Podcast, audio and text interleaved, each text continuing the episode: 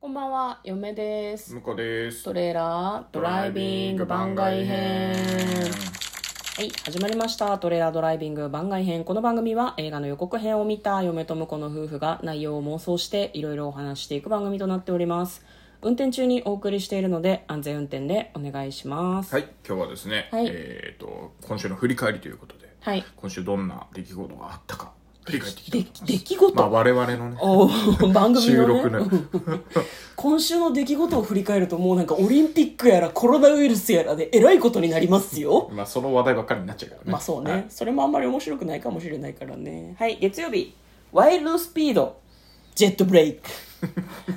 甘噛みしそうになったけど大丈夫ですかタイトルが分かんなかった、ははいい月曜日ですね7月26日はこちらの作品の妄想をいたしました、まあ何しろねジョン・シナですよ WWE のスーパースタージョン・シナスーパースタがーがね無口な弟役として登場主人公のいやあのーその時言ったかどうかちょっと忘れちゃったけどあの「ターミネーター」の2の,、あの液体金属のやつが追っかけてくる感じは本当にあのなんかジョン・シナに合うな感じあるねもともとねあのプロレスラーとしても、あのデビューしたての頃は確かね「ターミネーター」とかいうあそうな名の前だった気がする「ターミネーター」だったか「ドミネーター」だったかなんかととりあえずあのうんそういうイメージのあそうな名んだ前でデビューだったよタうーなミ気ネーがするね、ターっぽい感じだといつだかのレッスルマニアでトリプル H がなんかタあやーってミまネしたねーターリスペクトの入場をやってたような気がするけど、まあ、この辺の話はなんか膨らますぎるとちょっとあれだからでもジョン・シナはね、今どうだか分かんないけど私たち見てた頃はねラッパーうんラッパーなんですよ彼は、んラッパーですよねラッパー、ワルーラッパーですね。あ、ごめんなさい。えっと、うん当初、昔のやつはザ・プロトタイプって いう。ね、ちょっとターミネーターっぽいでしょ。そうだね まあそのね、ジョン・シナが出てるっていうことでちょっとだけ私たちが湧いた感じの、えー、とワイルドスピードの予告編でしたね、うん内容の方はよかったら皆さんであの妄想会を聞いてみてください、はい。そうジョン・シナね「見えっこね」とかなんかムそうそうそうムーブがねちょっとラッパーっぽいんだよねそうね。うんはいえー、と次火曜日、えーキャラクター」という映画を見てきましたので、ネタバレありの感想をお話ししています、はい。えー菅田将暉さんとおあと「世界の終わり」の深瀬さんがはダブル主演の映画でございました、これでもさ、あの、映画見てから思うのは、小栗旬も主演に加えていいんじゃねえのっていう気がするよね。あいいと思う、うん、本当に。トリプル主演ぐらいのインパクトを残してますよね、やっぱうんりね3人のお仕事映画だよね、うん。うん、いいと思います小栗小栗旬さんはすごく良かったですね良かったですうねん、あのちょっと昔いろいろあった警察官役だったんですけど、うんうんうんすごくねちょうちょうど良かったこういう人いそうだなっていう、うんうんなんかキャラクターは全体的にまあなんかステレオタイプなのかもしれないけど、うんこういう人いそうだなっていう人がなんかすごくはいはいはい多はいかったような気がするし余計なこう説明みたいなのが少なくてすごく見やすかったなというふうにはそうですね思っております、はい画面の中に全部説明の映像があるみたいなそうそうそ感うじだそったれをなんかもうせ説明しなくても気づくとどんどんこううんうん頭の中入ってきて、もう妄想というか、うんうん想像も膨らんで、うんこうなんじゃないかなああなんじゃないかなっていうのをちゃんとんその後ストーリーでね、うんあの分かってくるっていうそのうがそうねそうそうよかったですうね、ん、一個何かに気が付くとその気が付くたびに映画にのめり込んでいく感じがすごくありまして、面白かったですねよかったらあのネタバレありではあるんですけど、えー感想の回を配信しておりますので7月27日の回をよかったら聞いてみてください、はいえー続きまして水曜日元彼となんだっけえ元彼と墜落するのは絶対嫌な件みたいなタイトルのみたいなタイトルになってちょ っごめんごめとんさすがにそれは思い出そ ちょうちょちょちょ待って、ね、元彼と墜落だけは絶対絶に対に避避けけたたいい件件でですすねね失礼しました、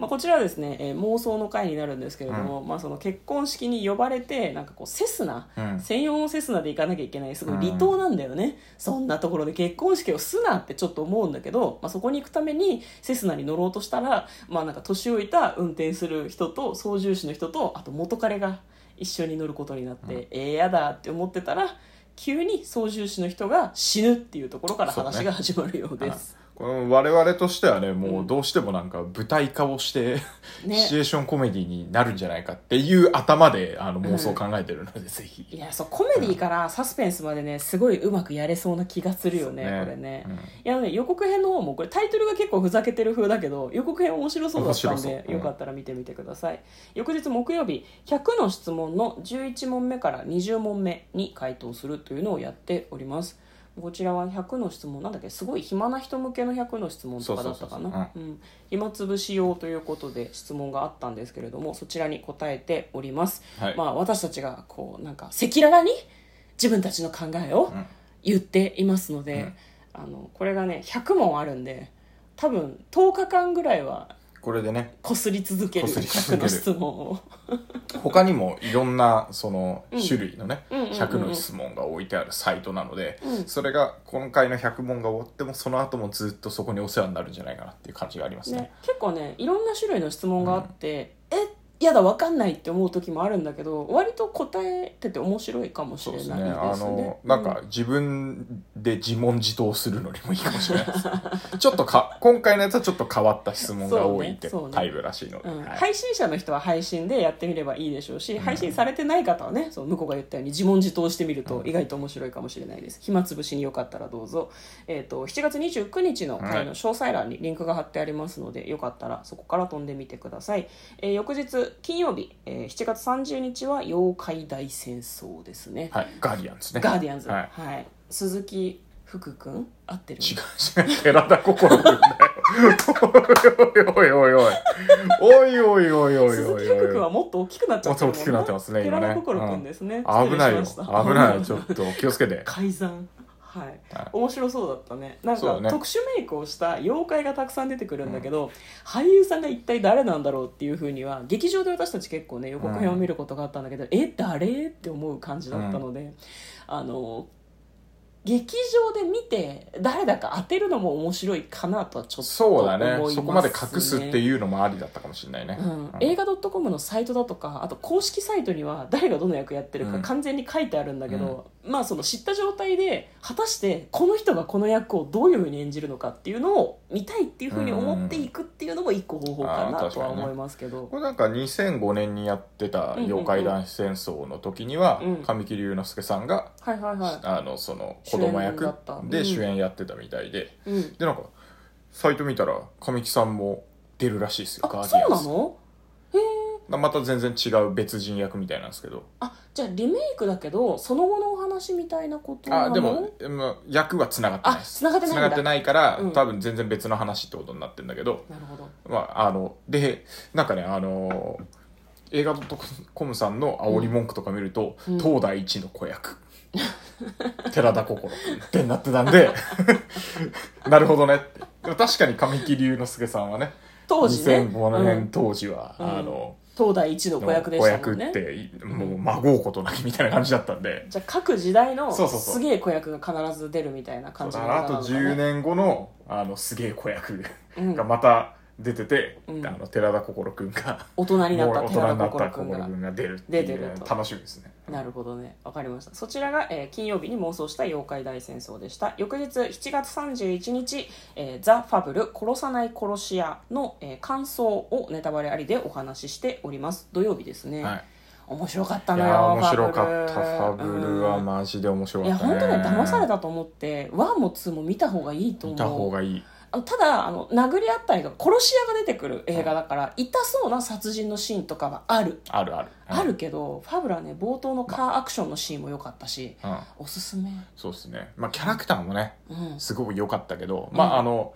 バイオレンス描写でいうとファブルの方がちょっとマイルドそうかなねうんあのうんそうねそうねうんなんか痛そうだったよねキャラクターの方が、ね、痛そうだったうん、マジで痛そうだったしうんまああれがいいんだけどねううんんそうリアリティがねあってすごくいいんだけそうどから今週あの感想言ってるってここ最近見たやつは全部当たりですね当たりだね、うんあのなんだっけ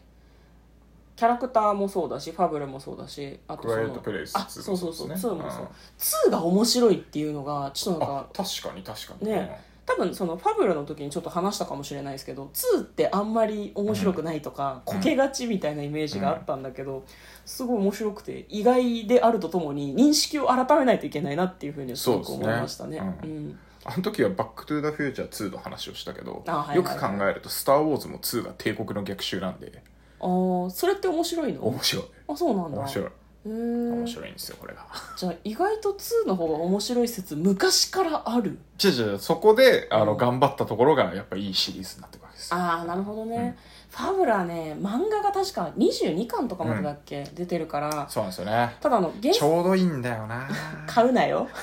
買うなちよょうどいいんじゃだよ買わないで映画で見た方がいいって絶対あまあそれはね確かにそうかもしれないでもちょうどいいんだよ なあと2年我慢できるかなでもワンチャンその漫画で読んだ感じと多分映像に起こされた感じ絶対違うし、うん映画のアクションマジですごいかうらん、